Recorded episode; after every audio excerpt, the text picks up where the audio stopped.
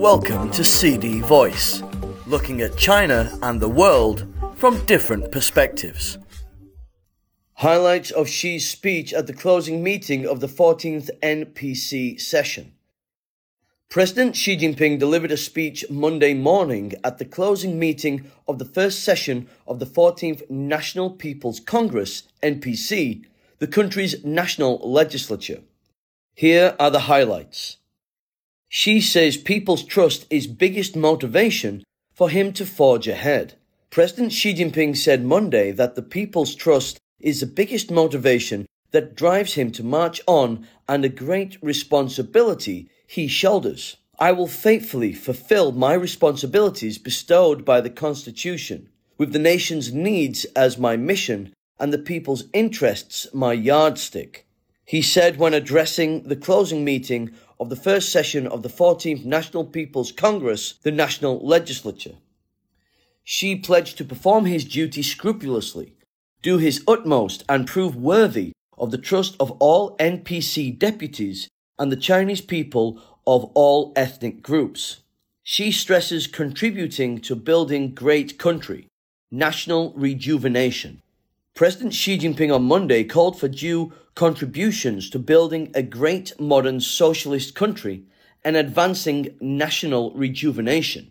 From this day forward to the mid 21st century, the central task of the entire Communist Party of China and all Chinese people will be to build China into a great modern socialist country in all respects and to advance the rejuvenation of the Chinese nation on all fronts, said Xi while addressing the closing meeting of the first session of the 14th National People's Congress.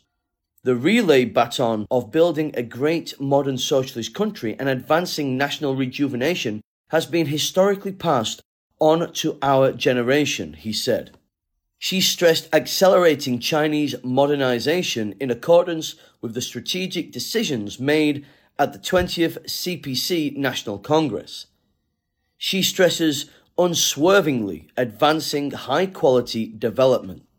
China will unswervingly advance high quality development on the new journey of building a great modern socialist country and advancing the rejuvenation of the Chinese nation, President Xi Jinping said Monday. The country should fully and faithfully apply the new development philosophy on all fronts and accelerate efforts to create a new pattern of development, Xi said when addressing the closing meeting of the first session of the 14th National People's Congress, the national legislature. He called for fully implementing the strategy for invigorating China through science and education the workforce development strategy, and the innovation driven development strategy.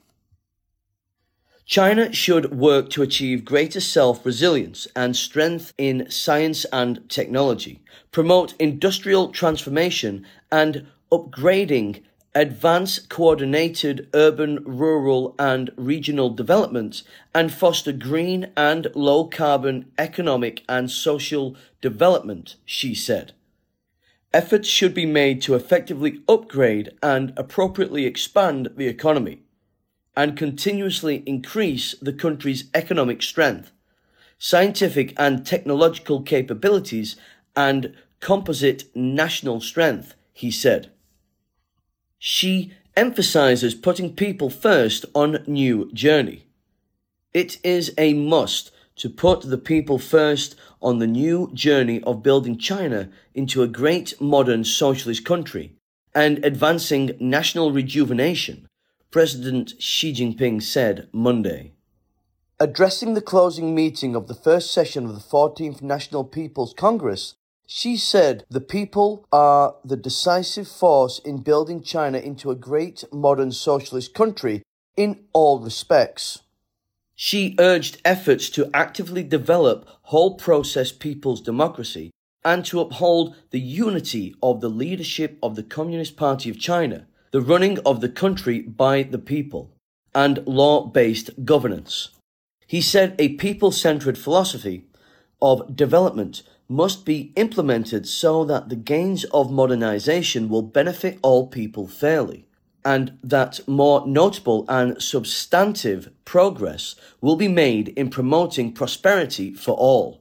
Xi also stressed strengthening and expanding the great unity of the Chinese people, of all ethnic groups, and the great unity of all the sons and daughters of the Chinese nation at home and abroad. By doing so, we will mobilize all favorable factors and form a mighty force that will facilitate the building of a great modern socialist country and the advancement of national rejuvenation, Xi said. Xi stresses better coordinating development security. President Xi Jinping on Monday stressed better coordinating development and security. Security is the bedrock of development while stability is a prerequisite for prosperity, Xi said when addressing the closing meeting of the first session of the 14th National People's Congress, the National Legislature. Xi underscored the need to pursue a holistic approach to national security, improve the national security system, strengthen China's capacity for safeguarding national security, enhance public safety governance, improve the social governance system, and safeguard China's new development pattern with a new security architecture. Xi also demanded efforts to advance the modernization of national defense and armed forces on all fronts and build the people's armed forces into a great wall of steel that is capable of effectively safeguarding the national sovereignty, security, and development interests. Xi stresses advancing one country, two systems, national reunification. President Xi Jinping on Monday stressed solid efforts in advancing the practice of one country, two systems and the cause of national reunification. He stressed the need to fully faithfully and resolutely implement the policy of one country, two systems, under which the people of Hong Kong administer Hong Kong and the people of Macau administer Macau, both with a high degree of autonomy. Xi underscored the importance of remaining committed to law based governance in Hong Kong and Macau and supporting the Hong Kong Special Administrative Region and the Macau SAR in growing their economies, improving their people's lives, and better integrating themselves into the country's overall development. He stressed adhering to the One China principle and the 1992 consensus, actively promoting the peaceful development of cross-strait relations, resolutely opposing external interference and Taiwan independence separatist activities, and firmly advancing the process of national reunification. Xi stresses building human community with shared future. China will make efforts to promote the building of a community with a shared future for humanity, President Xi Jinping said Monday. China's development benefits the world, and China cannot develop in isolation from the rest of the world, Xi said when addressing the closing meeting of the first session of the 14th National People's Congress, the National Legislature, stressing that China will make concrete efforts to advance high standard opening up.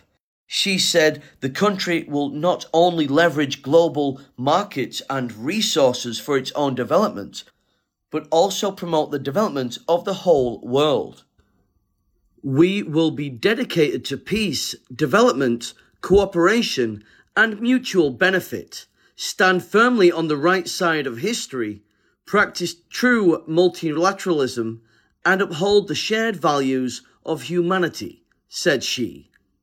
He added that China will play an active part in the reform and development of the global governance system, contribute its share to building an open world economy, advance the implementation of the Global Development Initiative and the Global Security Initiative, add more stability and positive energy to the peaceful development of the world, and foster a favorable international environment for China's development. Xi stressed upholding leadership of CPC. President Xi Jinping on Monday stressed upholding the leadership of the Communist Party of China and the centralized, unified leadership of the CPC Central Committee. It is important to stay alert and determined to tackle the special challenges that a large party like the CPC faces. Xi said while addressing the closing meeting of the first session of the 14th National People's Congress. He underlined the importance of always having the courage to carry out self reform, conducting full and rigorous party self governance unceasingly, and fighting corruption resolutely. Efforts are needed to always maintain the party's solidarity and unity and ensure that the CPC will never change its nature, its conviction, or its character, so as to provide a firm guarantee for building China into a great modern socialist country and realizing national rejuvenation, he added. That's all for today. For more news and analysis, buy the paper until next time.